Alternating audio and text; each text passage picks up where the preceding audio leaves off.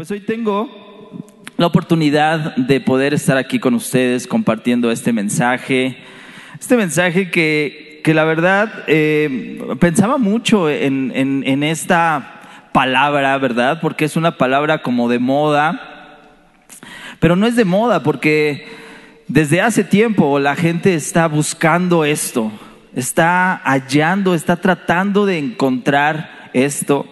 Incluso te voy a hablar de una película, a lo mejor ya viste esta película, ¿verdad?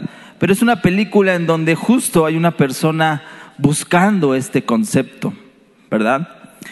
No sé si has visto la película En Busca de la Felicidad, ¿verdad? Sí, ya muchos la vieron, ya por allá están llorando, no, no lloren, tranquilos, ¿verdad? Que sí toca fibras, ¿verdad? Esa película, En Busca de la Felicidad, bueno, pues ya me di cuenta que, que algunos la vieron pero bueno, pues esa película narra algunas experiencias, algunos eventos que vive un hombre con su hijo, ¿verdad? Si no la has visto, bueno, te cuento así a grandes rasgos rápidamente. Entonces narra una serie de experiencias y cosas que vive un hombre, padre de familia, junto con su hijo. ¿verdad? Y bueno, pues en esas, junto con todas esas experiencias, este, hay sufrimientos, hay carencias, hay rechazos también. Y bueno, pues eh, de pronto cuando tú la ves dices, wow, qué triste, ¿no? Qué lamentable que esté viviendo esa situación, ¿no? Si tú la has visto, a lo mejor has dicho, bueno, yo no quisiera pasar por eso, ¿verdad? O no se lo deseo a nadie que esté pasando por eso, ¿verdad? A veces no tenían ni techo donde dormir, a veces no tenían comida, en fin, o sea, pasaban muchas cosas, ¿verdad? Pero al final de esta película, ¿Cuál es el mensaje de esta película? Bueno, pues si tú te lo propones, tú puedes conseguir tu propia felicidad, ¿verdad? Este es el final de la película. El final de la película, a través de tantos sufrimientos, rechazos, carencias y todo tipo de clases y experiencias que pasan, al final la película nos dice, bueno, si tú eres perseverante, tú puedes conseguir tu propia felicidad.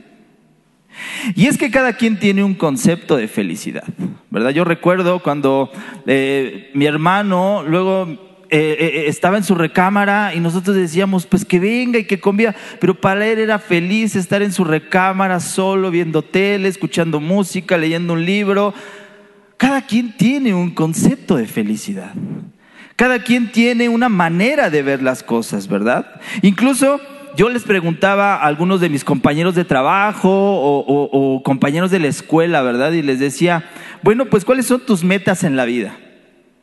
Y casi, casi la primera respuesta de todas las personas era, pues es ser feliz.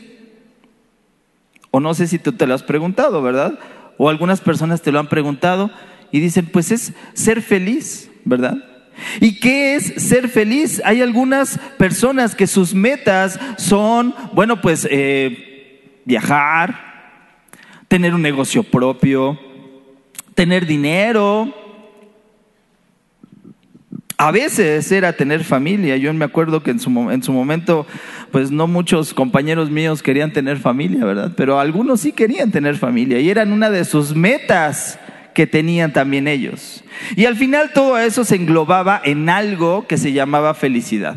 O sea, si yo consigo todas esas cosas, entonces yo voy a estar pleno, yo voy a tener bienestar y entonces yo voy a ser feliz. Entonces, todas esas cosas conseguían que ellos fueran felices. Incluso la película nos hace ver eso también. La película al final, cuando él ya consigue lo que él estaba buscando, lo que él quería, entonces ya sale una musiquita de fondo así tranquila, como en paz, como que ya pasó todo. Y entonces, ahora sí, empieza a disfrutar él, a disfrutar él de una felicidad. Por eso la película se llama En busca de la felicidad, ¿verdad? Pero nosotros como creyentes, no sé si tú te has preguntado que alguna vez estés buscando la felicidad. No sé cómo te sientas en casa, que digas a veces me siento agobiado, a veces siento que no lo estoy haciendo bien, a veces siento que no soy feliz, ¿verdad? Y nosotros como creyentes también estamos en busca de esa felicidad. También estamos en busca de esa plenitud de nuestra vida, que digas, ay, no me hace falta nada, me siento pleno, estoy tranquilo, me siento bien, todo está en orden, mi familia, mis negocios, tengo un viaje programado, voy a la iglesia, estoy tranquilo, todas tus áreas están en orden. Y es lo que muchos anhelamos, ¿verdad? Que hay esa plenitud en nuestras vidas. Incluso Dios en su palabra quiere lo mismo para nosotros. Dios en su palabra, Él quiere ese bienestar para nosotros. Mira, ayúdame, saca tu Biblia. Yo creo que es un texto muy famoso que nosotros encontramos en Jeremías capítulo 29, versículo 11. Es un texto muy famoso que muchos lo ocupan pues para tener una esperanza, para decir, oh, yo de aquí me agarro de esta promesa. Y es que Jeremías 29:11 dice, porque yo sé muy bien los planes que tengo para ustedes, afirma el Señor. Planes de bienestar y no de calamidad, a fin de darles un futuro y una esperanza. O sea, Dios nos está diciendo que Él tiene unos planes de bienestar. Él también desea una plenitud en nuestras vidas. Él también desea que nosotros no caigamos en esas calamidades que la película nos hacía ver. ¿Cuántas calamidades no había en esa película, verdad? Dios quiere lo mejor para nosotros y tiene en mente siempre traer bienestar a nuestras vidas. Toma esa palabra para tu, para tu familia, para tu vida y cree que el Señor tiene unos planes maravillosos para ti. Él quiere bienestar para tu vida. Así que es válido que nosotros busquemos ese bienestar. Es válido que nosotros estemos buscando esa felicidad. Es válido que nosotros tengamos en mente esa esperanza y ese futuro. Pero esa felicidad que buscamos no es como el mundo nos la presenta. Esa felicidad que nosotros buscamos no tiene que ver con cosas materiales, no tiene que ver con no pasar esas calamidades que nos hicieron ver en esa película. Al final era una película hollywoodense, era una película del mundo en donde te hace ver que esas cosas son malas, pero que tú mismo puedes llegar a la felicidad que tú deseas. Y nosotros, si compramos esa mentira, nos vamos a desgastar todo el tiempo. Así que el materialismo no puede ser la principal razón para buscar esa felicidad en Dios. Y yo creo que todos aquí buscamos esa felicidad en Dios. Mira, acompáñame a este, a este texto, que también es muy famoso, este texto. Está en el libro de Marcos, Marcos 8, capítulo 34 al 36. Y poco a poco vamos a ir viendo cuál es la felicidad de Dios. Porque yo creo que aquí el tema o la decisión que tenemos que tomar no es decir, bueno, quiero la, felicidad del mundo o la felicidad de Dios. A lo mejor podemos todos discernir y podemos todos decidir y decir, no, yo me voy con la de Dios. ¿Cómo conseguimos la de Dios? ¿Y cuál es la felicidad de Dios? Al estilo de Dios, al diseño de Dios. ¿Cuál es ese estilo, verdad? Y en Marcos capítulo 8, versículo 34 al 36 dice, y llamando a la gente y a sus discípulos, les dijo, si alguno quiere venir en pos de mí, niéguese a sí mismo y tome su cruz. No dice tome mi cruz, ¿verdad?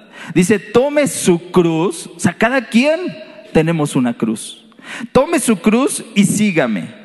Porque todo el que quiera salvar su vida, todo el que quiera sus deseos, todo el que quiera sus sueños, todo el que quiera sus planes, todo el que quiera su felicidad, la perderá. Y todo el que quiera su vida por causa de mí, y todo el que quiera la felicidad que yo doy, y del Evangelio la salvará. Porque ¿qué aprovechará al hombre si ganara todo el mundo, si tuviera todos los viajes, todo el negocio, todo el dinero, todo en orden? ¿Qué ganara todo el mundo y perdiere su alma? En el cristianismo, la idea de la felicidad, el florecimiento y la buena vida no se da en otro lado, solo a través de la cruz. Es a través de la cruz donde yo voy siempre a crucificar al yo. Y es que siempre el yo va a estar compitiendo con él con aquel. Es que yo quiero estos planes, pero tú tienes estos planes. Es que yo quiero estos deseos, pero tú tienes estos otros. Constantemente nuestro yo, el reino del yo, va a estar compitiendo con aquel. Y es que hay un texto que dice que ya no vivo yo, sino vive Él en mí. Pero Él no puede vivir en mí cuando mi yo gobierna y está en el trono de mi corazón. Y tú sabes que esa cruz fue diseñado para que la persona crucificada no sobreviviera. La cruz fue diseñada para que todo aquel que fuera al madero fuera desangrado, fuera muerto y no sobreviviera. Y justo eso es lo que tenemos que hacer nosotros, crucificar al yo para que no sobreviva yo, para que Cristo viva en mí, para que la felicidad de Cristo viva en mí. Pero si yo no crucifico al yo, difícilmente Él va a estar viviendo en mí. Y es que a veces queremos crucificar al yo, pero con aire acondicionado. Queremos crucificar al yo, pero con anestesia para que no duela. Y es que ir a la cruz era, era dolor, era sangre, era sudor, era dolor. El yo se mata en esa cruz.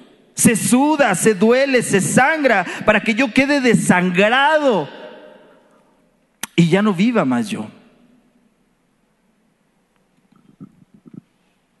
Para que ahora la vida que vivo yo no la viva yo, sino Cristo la vive en mí. ¿Cuántos dicen amén a esta palabra?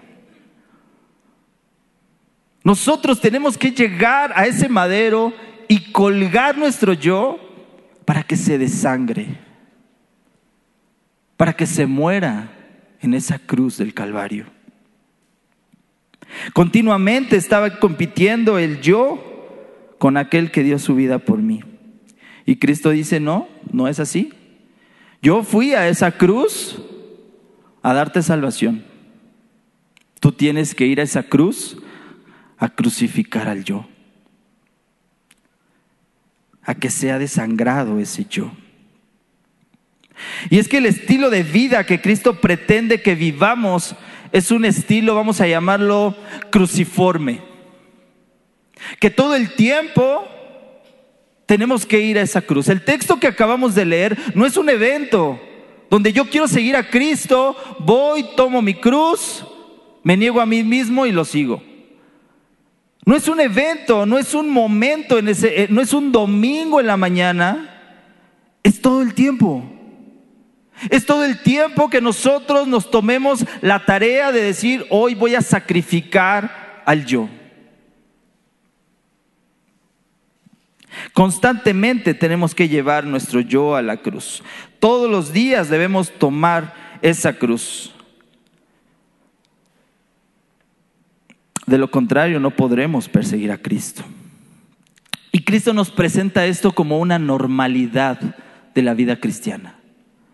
No es como una excepción, no es como un atajo de decir, bueno, pues yo quiero llegar a la felicidad lo antes posible, voy a crucificar al yo.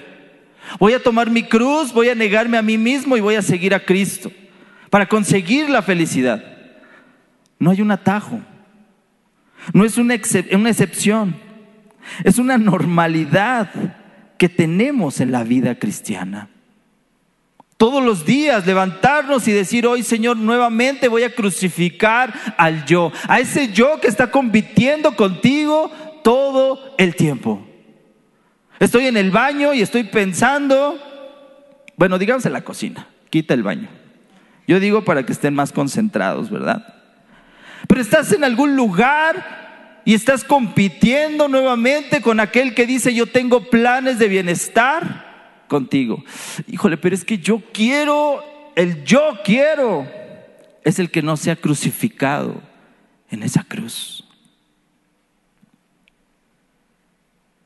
Cuando nosotros vemos a lo mejor no sé si tengan vecinos, a un compañero de la escuela, del trabajo, que tú dices, oye, pues ni creyente es y la verdad es que se ve muy feliz.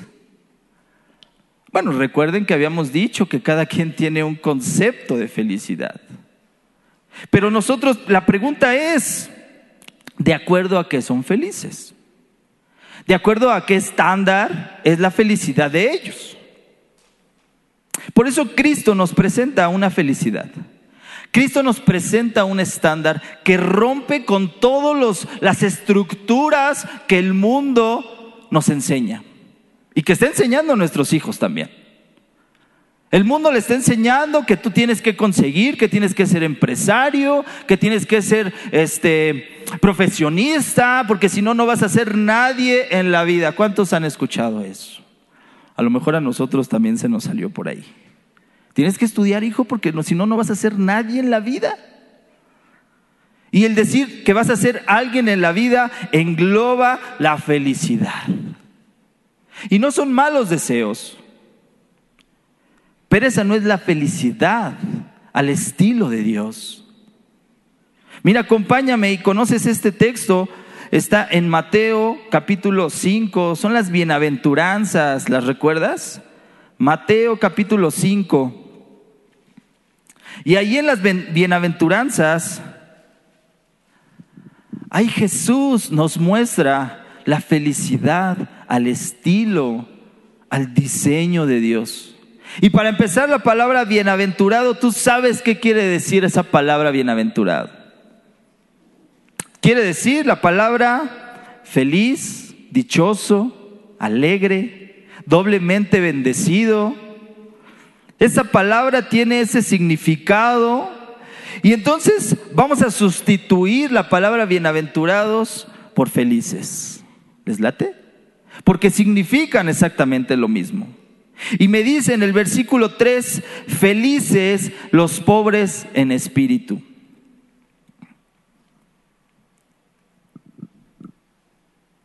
Todos aquellos que se sientan en bancarrota espiritual y que digan, necesito a Dios. Todos esos pobres en espíritu que tú digas, yo tengo la necesidad de Dios. Versículo 4, felices los que lloran. Cuando el mundo me dices, hey, llorar es malo, es debilidad. Pero aquí te dice Dios, llorar no por debilidad, sino por el pecado que acabas de cometer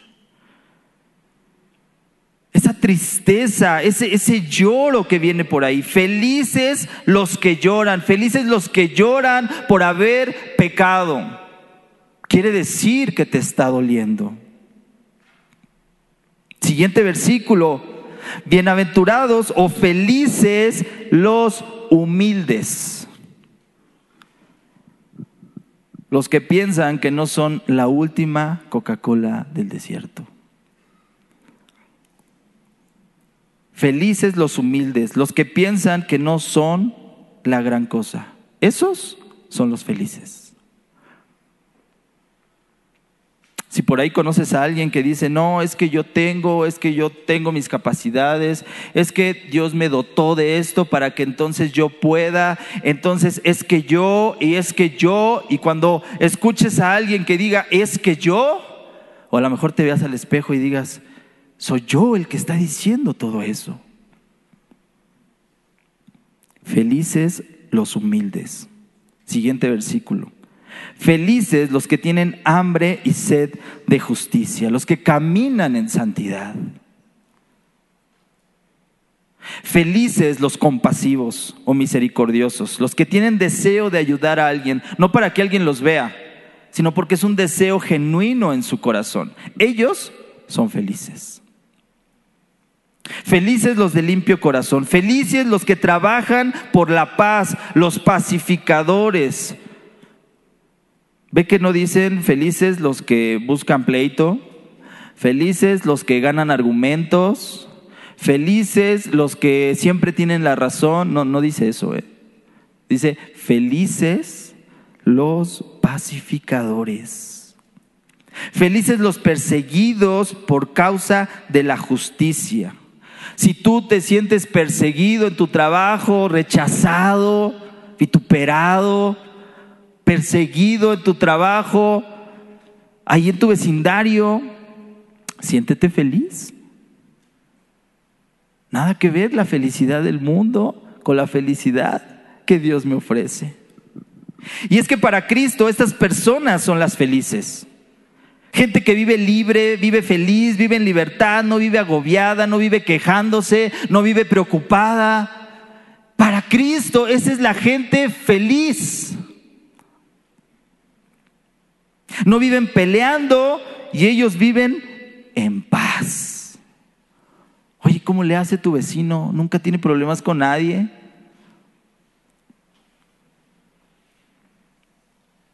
Y es que hay dos maneras de poder ver, ah, hay dos maneras de poder ver o buscar la felicidad. La primera de ellas es cómo vas a ver la cruz. Es llamada como la teología de la cruz, en donde mediante la humillación y la debilidad, cosas que el mundo no quiere, la humillación, la debilidad. ¿Quién va a ser humilde? ¿Cómo vas a aprender a ser humilde? ¿Leyendo la Biblia? No. Perdón que te diga esto. Y te estoy dando una noticia. ¿Cómo vas a aprender a ser humilde? ¿Leyendo la Biblia? No. Vas a aprender a ser humilde siendo humillado. Wow. Alguien me va a humillar. Y es que Cristo, como Cristo padeció en esa cruz, también nosotros podemos llegar a alcanzar esa felicidad siendo humillados y en debilidad. Así llegó Cristo a esa cruz siendo humillado y en debilidad. La humillación va a ser nuestra mejor aliada para conseguir la felicidad y el ego va a ser nuestro peor enemigo. El decir yo, el decir yo, el ego será nuestro peor enemigo. La verdad es que la cruz misma es el camino extraño de Dios para conseguir la felicidad. Que tú dices, wow, Dios, ¿es en serio? Tengo que ir a esa cruz.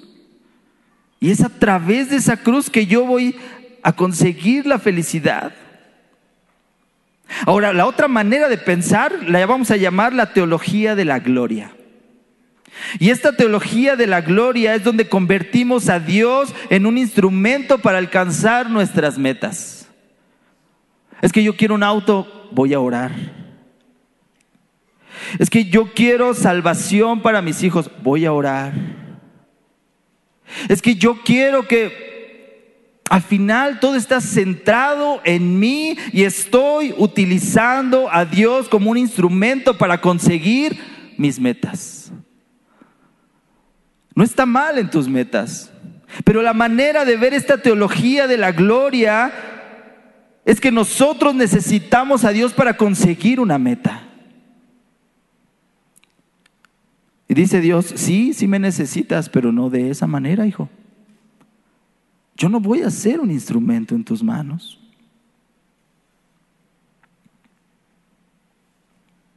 El camino hacia la felicidad la encontramos en tres vías entonces. Ya sea el camino de la humillación y el sufrimiento, que es una señal de la paternidad de Dios en su cuidado con nosotros.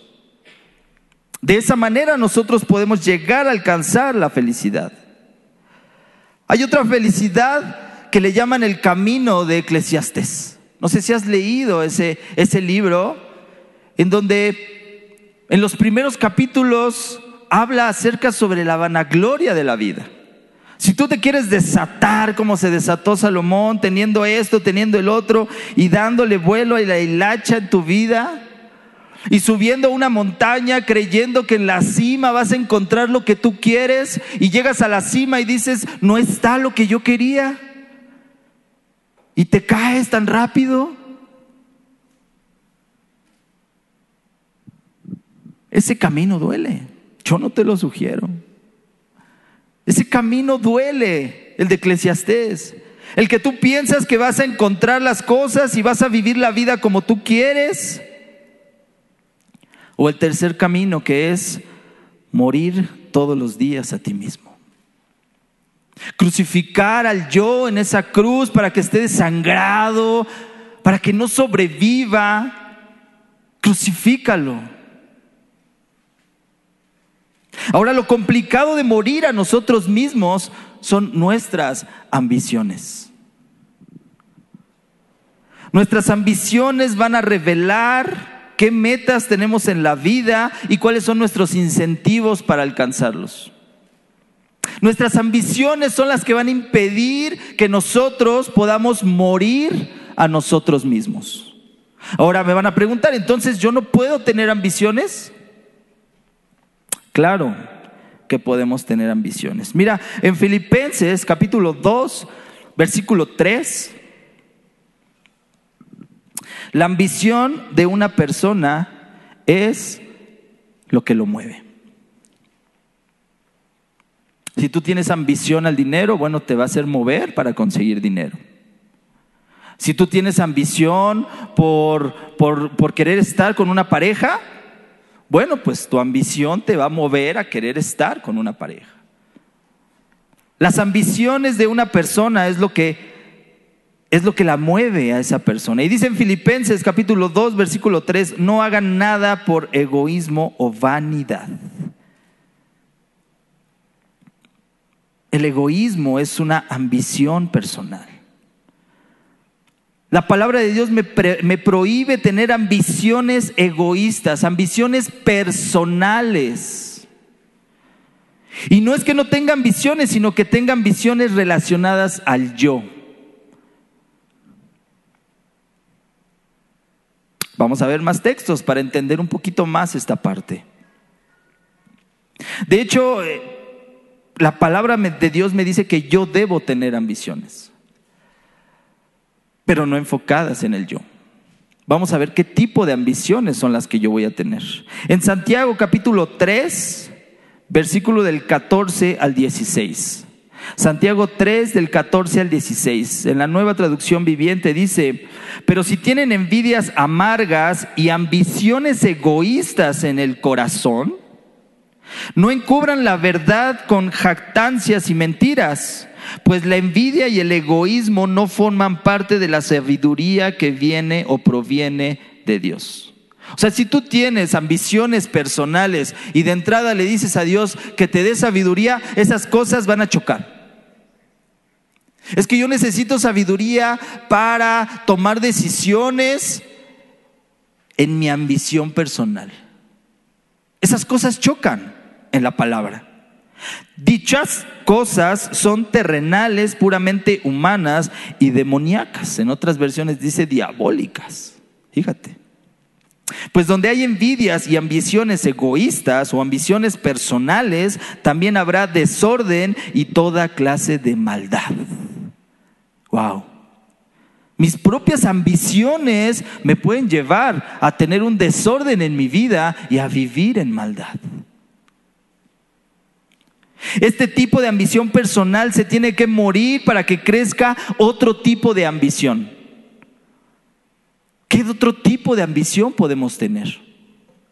En 2 de Corintios, capítulo 5, versículo 9, me encontré una traducción, la Nueva Biblia de las Américas. Dice, por eso, ya sea presentes o ausentes, ambicionamos agradar al Señor. Y es que Pablo, en otras versiones dice procuramos, pero Pablo, su ambición no era personal, era una ambición de agradar al Señor con su vida. Él ya había crucificado al yo. Él decía, yo ya no valgo nada, yo no necesito nada, yo necesito ambicionar, agradar al Señor. Esa era la ambición de Pablo, no era una ambición personal. Pablo tenía ambiciones, pero no tenían nada que ver con él. No eran ambiciones personales, tenían que ver con Cristo y hacer famoso el nombre de Cristo. Tenemos que crucificar esas ambiciones. Por eso tenemos que salir del centro. Del centro de tu trabajo, no dije del centro de trabajo, no vais a renunciar mañana. Dije del centro de tu trabajo, del centro de tu ministerio, del centro de tu familia, para que Cristo ocupe el centro de tu trabajo. Aquí en busca de la felicidad no estamos diciendo que cuál felicidad vas a escoger. ¿La del mundo o la de Dios? Hoy te estoy invitando a que escojas la de Dios. Pero ¿cómo vamos a escoger la de Dios? ¿Qué impide que nosotros escojamos esa felicidad según el diseño de Dios? yo mismo. Y es que mientras más talentoso seas, más dotada seas, más competente te imagines, más dolorosa será la crucifixión del yo. Mientras más Juan Camaney te sientas, más difícil será crucificar al yo. Y es que la vida cristiana se hace difícil cuando el yo sigue muy vivo y sigue demandando cosas. Así se hace la vida cristiana difícil. Mamá, es que ya no quiero ir a la iglesia, no quieres ir a la iglesia porque entonces tu yo está reinando y no dejas que Cristo reine en tu vida. Por eso la vida cristiana se hace difícil. Porque aún estamos compitiendo con los planes que Cristo tiene para nosotros. Porque yo quiero conseguir mis propios planes. Porque yo quiero mi propia felicidad. Y no quiero la felicidad de Cristo. Por eso compito todos los días con Él. Por eso no siento plenitud, no siento gozo, no siento bienestar, no siento que la palabra esté haciendo algo en mi vida. Todo el tiempo estoy compitiendo con Cristo y con sus planes.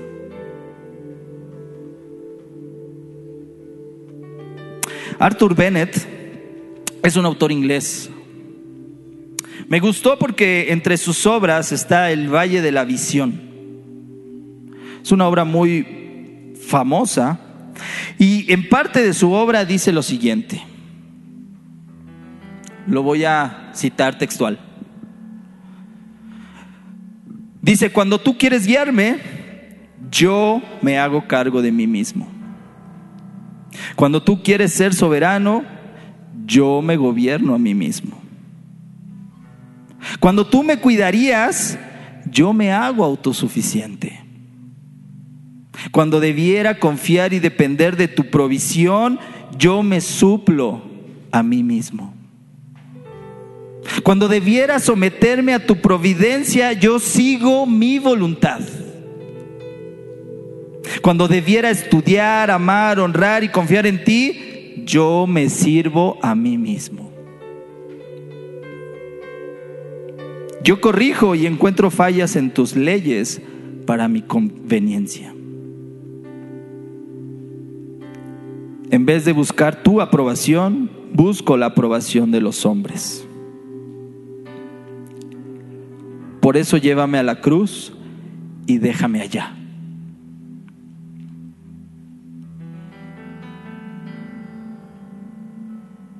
Hoy debemos entender que su cruz fue para darnos salvación, vida eterna y perdón de pecados. Pero la cruz que nosotros tomamos todos los días es para seguir en Jesús y encontrar plenitud, paz, paz, gozo y felicidad.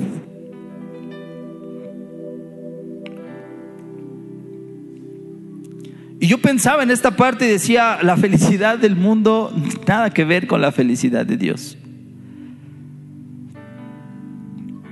Pero hoy he decidido dar un paso. El primer paso, pequeñito, pero tomé la decisión de crucificar al yo. De decir, está bien, ya no voy a pelear contigo, a veces nos tomamos, nos tomamos de un texto en donde alguien peleó con un ángel y le dijo, yo no me voy hasta que me bendigas. Pero te estoy hablando que de tu ambición personal estás compitiendo con los planes que Dios tiene para ti.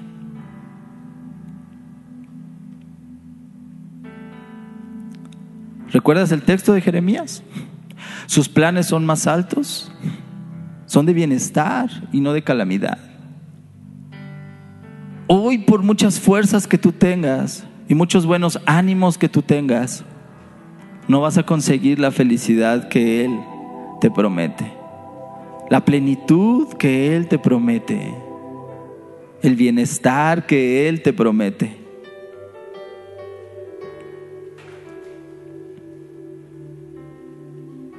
En donde estás, cierra tus ojos. Y así como yo, me gustaría que te animaras a dar el primer paso. Me gustaría que tomaras esa decisión de decir, hoy quiero sacrificar al yo. Hoy quiero que ese yo vaya a esa cruz y se desangre, se muera. Hoy quiero pegar y clavar en esa cruz esa felicidad que yo tenía en mente y que no era la felicidad ni los planes que Dios tenía para mí. A lo mejor yo no entiendo las circunstancias. A lo mejor yo no entiendo por qué Dios me está pasando por este lugar. Pero recuerdo su palabra, afirma el Señor, los planes son de bienestar y no de calamidad, para darnos un futuro y una esperanza.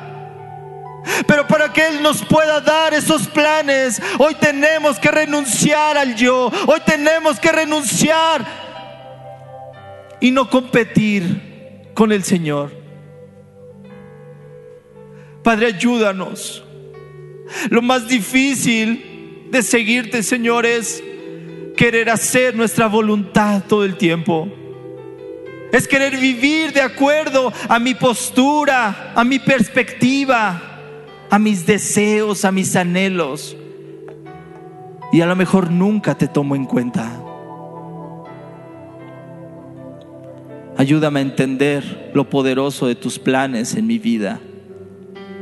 Y ayúdame a saber tú estás conmigo. Díselo allí en tu lugar, iglesia, tú estás conmigo.